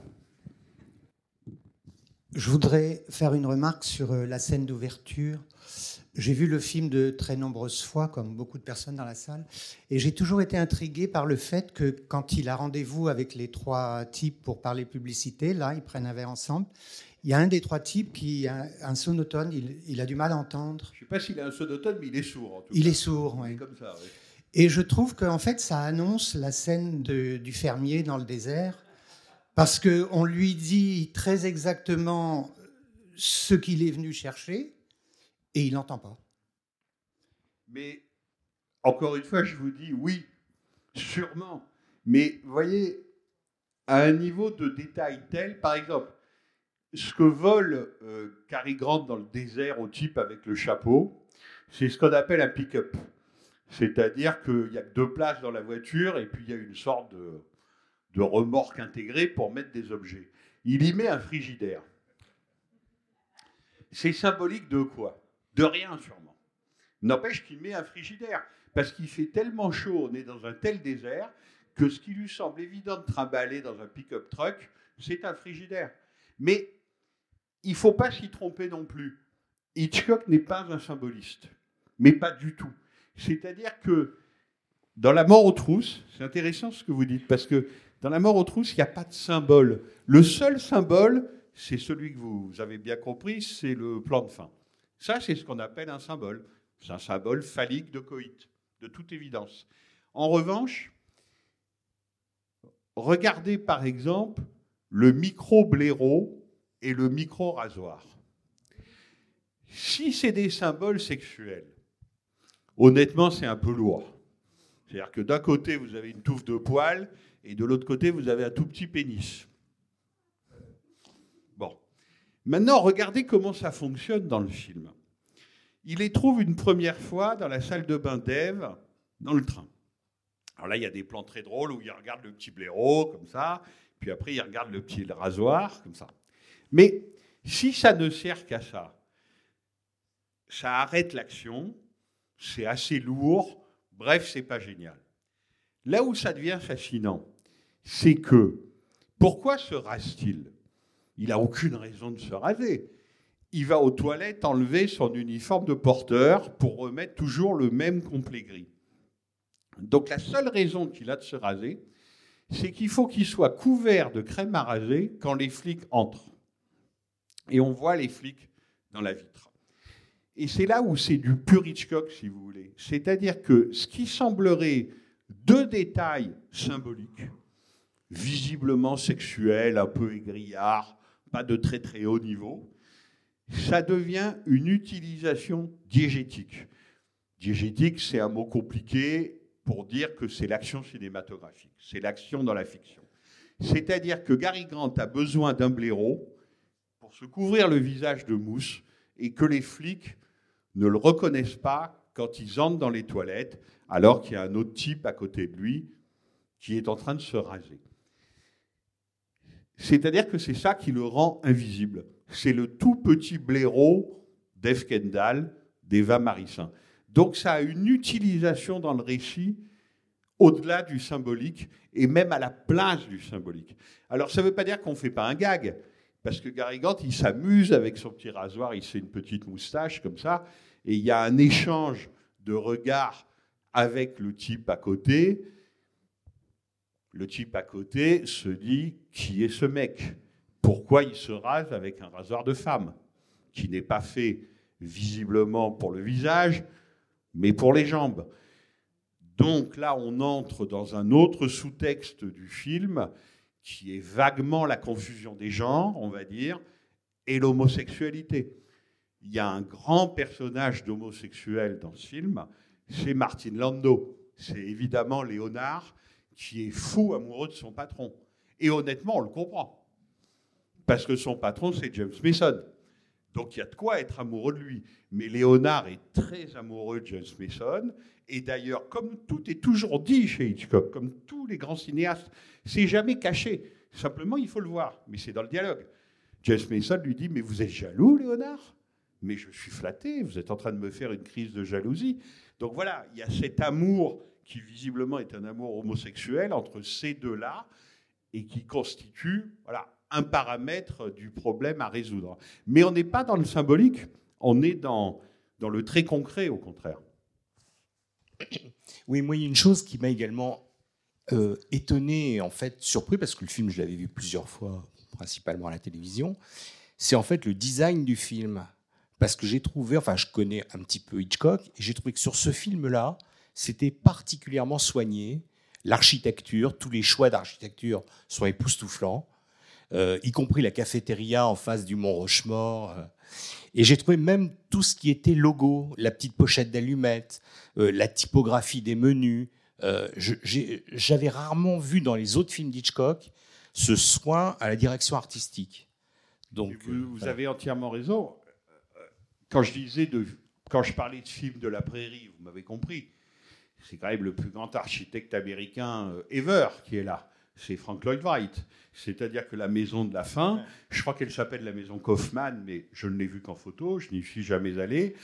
C'est une des grandes maisons individuelles construites par Frank Lloyd Wright, qui est le plus grand architecte américain du XXe siècle, ou l'un des plus grands, et dont la ville où il a le plus construit, et c'est sa ville natale, c'est Chicago. Donc tout ça n'est- n'est pas du tout un hasard. C'est-à-dire que l'itinéraire des personnages et la géographie sert là l'histoire de l'architecture américaine. Donc vous avez raison, le film est particulièrement soigné. Mais alors ça, c'est la minutie, le côté maniaque d'Hitchcock. C'est aussi la MGM. C'est-à-dire qu'il travaillait avec le studio qui était quand même connu pour sa magnificence. Enfin voilà, c'est les plus grands plateaux d'Hollywood, c'est les plus beaux décors, c'est les plus grands artis- artisans, c'est Chantons sous la pluie, que Gary Grant évidemment chante sous la douche, ou plutôt, comme il a pris le pouvoir dans la mise en scène, fait semblant de chanter sous la douche. Il n'est pas sous la douche, puisque maintenant c'est lui le metteur en scène, mais ça appartient à la MGM. Enfin, effectivement, le, le film est extrêmement soigné là-dessus. Et effectivement, sur la prolifération des signes, disons. Euh, Hitchcock récusait le symbolisme, et je récuse le symbolisme à propos d'Hitchcock. En revanche, la mort aux trousses, comme disait Manuel de Oliveira à Jean-Luc Godard, c'est une prolifération de signes qui baignent dans leur absence d'explication. Et bien ça, c'est vraiment ça. À part qu'évidemment, nous, on leur donne des explications. Par exemple, le haut Je reviens là-dessus parce que elle sert beaucoup, cette pochette d'allumettes. hein. Pauvre pochette d'allumettes. Elle a fait plusieurs milliers de kilomètres, euh, quatre nuits. Le film se passe en quatre nuits. Et donc, le R-O-T, moi je parle très mal anglais, mais vous savez que ça signifie pourriture, rot. Donc, c'est quelque chose qui est faisandé, qui est pourri. Et ce O qui est en fait un O en losange, je suis pas loin de penser, si je pousse un peu, disons, l'analyse sémiologique amusante du film, que c'est là où on va s'enfoncer, nous, spectateurs. On nous dit en gros, allez, plongez dans le rond, là. Plongez dans le rond, allez-y, et que commencent vos nouvelles aventures de spectateurs. Alors, quand on posait la question à Hitchcock, il était absolument d'accord. Il disait, c'est rien, c'est zéro, euh, c'est parce qu'il dit qu'il n'est rien, mais c'est aussi parce que moi je suis très rond et donc j'aime bien me représenter en zéro. Voilà, il avait toujours un truc là-dessus. Ou le fait qu'il soit publicitaire, je vous ai parlé de Mad Men tout à l'heure, euh, il y a des gens qui essayent de tourner la barre aux trousses vers une lecture politique et qui disent en gros, c'est pour dire du mal de la publicité. Le plus grand génie publicitaire des États-Unis s'appelait Alfred Hitchcock. C'est-à-dire que c'est pour ça que c'est si intéressant. Hitchcock, maintenant, la salle était pleine, on est encore à pas d'heure là à discuter. Hitchcock, maintenant, c'est archi admis. Enfin, vous voyez, si moi, il y a quelqu'un qui me dit j'aime pas Hitchcock, ça m'intéresse presque. Parce qu'il est presque seul au monde. Maintenant, tout le monde aime Hitchcock. Il est considéré comme le prince des cinéastes, le seul poète maudit, comme dit Godard, à avoir eu du succès, etc. À l'époque, c'est un film qui a du succès, qui remplit les caisses de la MGM, qui en avait bien besoin d'ailleurs, mais c'est pas du tout considéré. hein. Ça, c'est zéro Oscar. hein. Aux États-Unis, il n'y a que deux trucs qui vaillent le succès commercial et les Oscars. Le succès commercial, il l'avait. Les Oscars, jamais. Pas un seul. Là, Ernest Lehman a été nominé. Exceptionnellement, bien sûr, il ne l'a pas eu. Il l'a pas eu. Donc Hitchcock est considéré à l'époque comme un amuseur. Quelqu'un qui est un amuseur du samedi soir pour les masses. Et c'est certainement pas un grand cinéaste américain. Le grand cinéaste américain de l'époque d'Hitchcock, il s'appelle George Stevens. Vous voyez Qui maintenant est considéré, évidemment, beaucoup plus bas que lui, alors que Hitchcock est, étudié dans toutes les, les histoires de cinéma. Mais cette histoire-là, il faut bien comprendre combien ça pesait sur lui.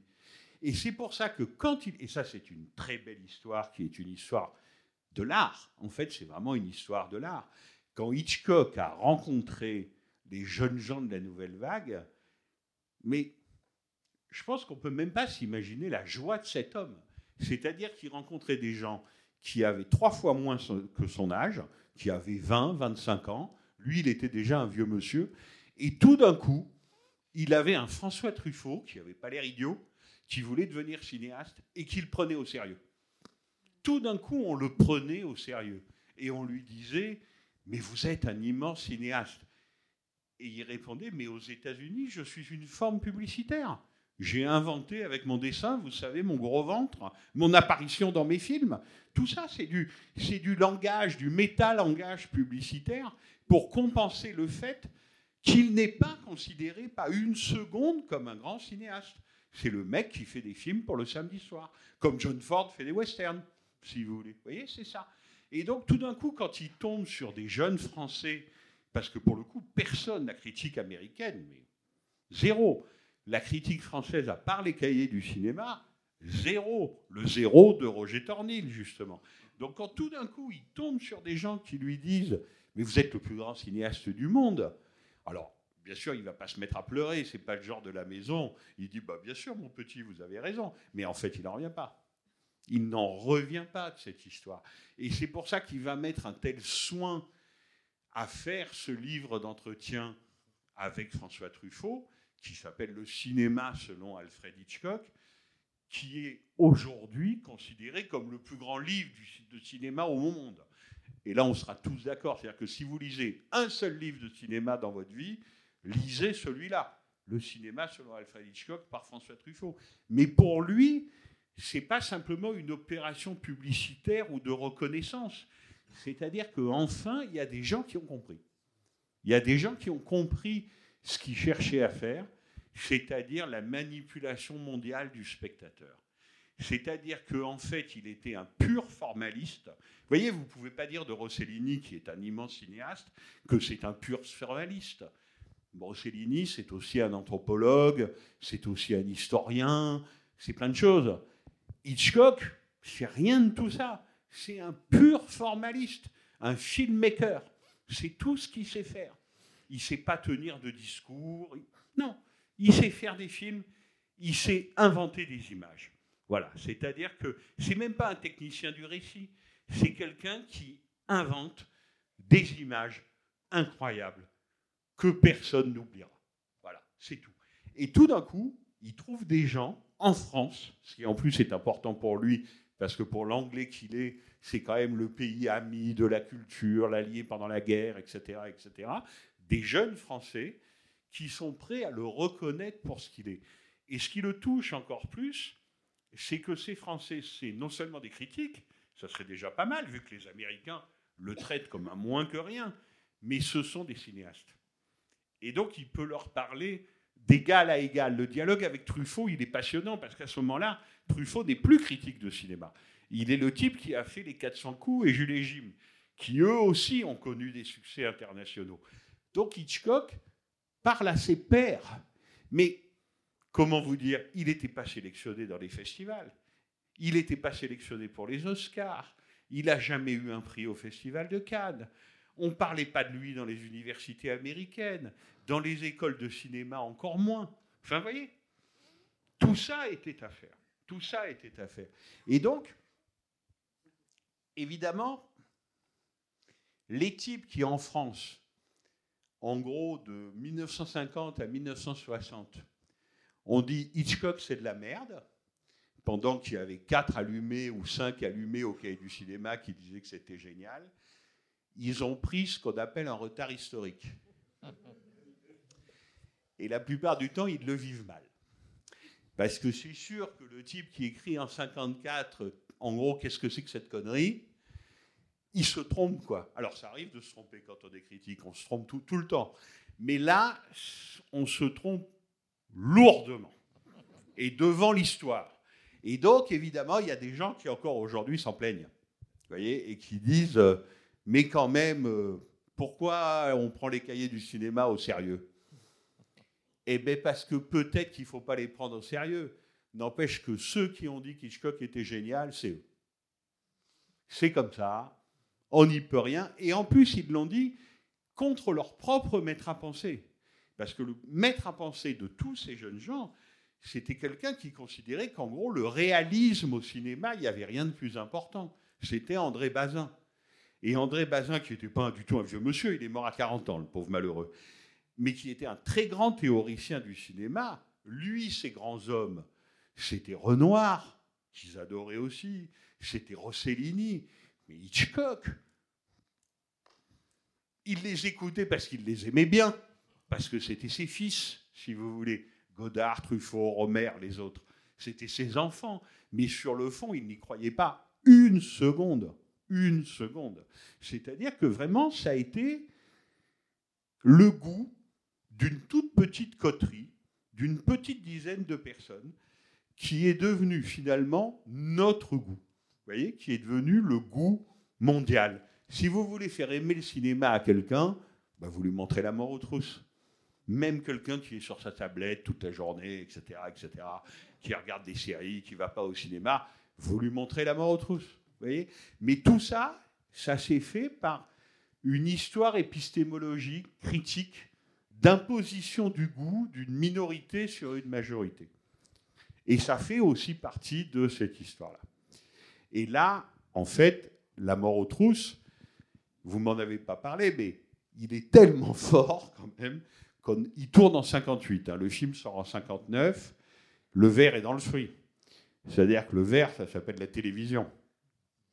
À l'intérieur du film, il y a un plan pour prévoir la prochaine diffusion du film à la télé.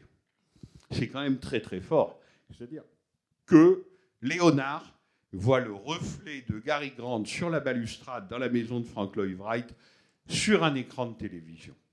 Ce qui était aussi une façon pour Hitchcock de dire si je suis passé à la télé au milieu des années 50 avec Alfred Hitchcock présente, c'est parce que je sais que maintenant le spectacle est en train de se déplacer vers là et qu'il faut être à la télévision, qu'il faut être sur le petit écran. Mais en revanche, quand je fais la mort aux trousses, je vous fais le mont Rochemort, le désert, l'avion qui fonce sur vous. Vous voyez? C'est-à-dire que tout ça en Vistavision, c'était un procédé euh, technique de l'époque pour en mettre le plus possible plein la vue aux spectateurs. Vous voyez, les armes du cinéma, ils les rassemblent pour lutter contre la télévision. N'empêche que la télévision, elle est bien là. Elle est intégrée dans le discours. Par rapport aux autres films que j'ai vus d'Hitchcock, j'étais un peu surpris par euh, le rythme comique, euh, l'enchaînement des gags, les pics que s'envoyaient les personnages et tout. Et si on ajoute à ça la présence de Cary Grant, je me demandais s'il n'y avait pas un peu une sorte de dialogue avec les comédies de Howard Hawks ou pas vraiment. Euh, et même de manière plus générale, je me demandais un peu leur rapport à eux deux, vu qu'ils étaient un peu dans la même période et tous les deux très importants. Cary Grant est un acteur génial parce que. Alors, plein de gens essayent d'imiter Cary Grant, même dans la vie. Vous voyez, si on vous dit quelque chose de surprenant, vous pouvez faire l'air de Gary Grant quand il manque d'être surpris. Alors là où il en fait des tonnes, c'est le dialogue sexuel à double sens de la première scène dans le wagon-restaurant, où Hitchcock est allé tellement loin qu'il a fallu que la censure... Ce que dit F. Kendall, c'est « je ne fais jamais l'amour le ventre vide ». Là, les censeurs ont dit « écoutez, faut... ça, ne va pas être possible ». Donc, comme il ne pouvait pas retourner la scène, ça coûtait trop cher, il lui fait dire Je ne parle jamais d'amour le ventre vide. Et là, Gary Grant fait son fameux air à la Gary Grant genre, mais cette fille, euh, c'est pas. Qu'est-ce qui m'arrive? Alors après, on comprend mieux ce qui lui arrive. Évidemment, et lui aussi, donc il, en a quelques dépits. Mais vous avez raison, Cary Grant est un acteur qui peut jouer le tragique, l'homme dont la vie est en danger, tout en gardant ce qui a fait son charme et sa gloire et sa réputation. Appelons ça sa distance. Vous voyez C'est un acteur qui joue, quoi qu'il arrive, distancié. Et donc, c'est évident que Lehman et Hitchcock savaient qu'ils écrivaient pour lui. Et donc, ça va très loin. C'est-à-dire que même sur le mont Rochemort, ils sont à deux doigts de mourir. C'est là où Ève lui dit Vous êtes en train de me faire une proposition. Et il lui répond Oui, ma chérie, je vous propose de vous épouser. Ils sont peut-être morts 30 secondes plus, plus tard. Donc, ça fait partie évidemment du charme du film. Pour vous répondre, un aussi grand film de Hawks que Seuls les anges ont des ailes, par exemple, est quand même un tout petit peu plus sur le drame. C'est-à-dire qu'il y a des gens qui meurent. Alors, Cary Grant a déjà cette espèce de distance, etc. Mais il est un peu plus d'une pièce, en tout cas dans mon souvenir. Il est un peu plus viril, etc. Tandis que là, il n'est que distance. Enfin, vous voyez, c'est quoi qu'il lui arrive, il faut qu'il ait le dernier mot. Et le seul moment où il se fâche vraiment, c'est quand il humilie la malheureuse Eve Kendall en la traitant de prostituée parce qu'elle l'a envoyée à la mort. Voilà. Mais c'est toujours, tout est toujours dédoublé dans le film. C'est-à-dire qu'il y a toujours la version tragique et la version adoucie. Parce que quand il dit c'est vraiment une traînée, qui la veut là, etc., etc., il va y avoir la scène de la cafétéria du Mont Rochemort où il rejoue la même scène où il dit not her quand elle veut s'asseoir. Georges la touche même pas tellement elle me, elle me dégoûte. Et là, évidemment, c'est joué. C'est-à-dire qu'on est repassé du côté de la mise en scène, du théâtre, de la mise en abîme, etc. Mais Gary Grant était, pour Hitchcock, c'est un acteur d'une telle ambiguïté et d'une telle richesse qu'il était l'acteur parfait. En fait, c'est ça qui est bien, c'est que vous ne pouvez pas imaginer Cary Grant dans Vertigo. C'est impossible. Ça peut être que James Stewart. C'est-à-dire, il faut un homme d'une honnêteté foncière ce qui n'empêche pas d'être tourmenté, tout ce qu'on voudra, etc. Mais on l'a chargé de surveiller une femme, de l'empêcher de mourir, elle est morte. Il ne s'en remettra pas tant qu'il ne l'aura pas fait revivre. Ça, James Stewart, c'est l'acteur de Frank Capra. Il peut jouer ça. On ne peut pas imaginer Gary Grant. Et en revanche, on ne peut pas imaginer James Stewart dans La mort aux trousses. C'est pas possible. C'est-à-dire que c'est des, des modes de jeu qui sont fondamentalement différents. Voilà, fondamentalement différents. Et là, il y a quand même quelqu'un qui nous dit, je suis votre représentant. Donc bien sûr, ma vie est en danger. Bien sûr, j'ai de mourir. Bien sûr, tout ce que je subis, c'est très désagréable. On m'oblige à, lire, euh, à boire une bouteille de bourbon. Ensuite, on me pulvérise comme si j'étais un insecte. Il lui arrive quand même des choses très désagréables. Mais il y a du jeu. Vous voyez, dans le jeu de Gary Grant, justement, il y a du jeu. C'est-à-dire que c'est quelqu'un qui n'arrête pas de vous dire je suis votre représentant à l'écran, et quand même, qu'est-ce qu'on s'amuse? Allez, merci beaucoup.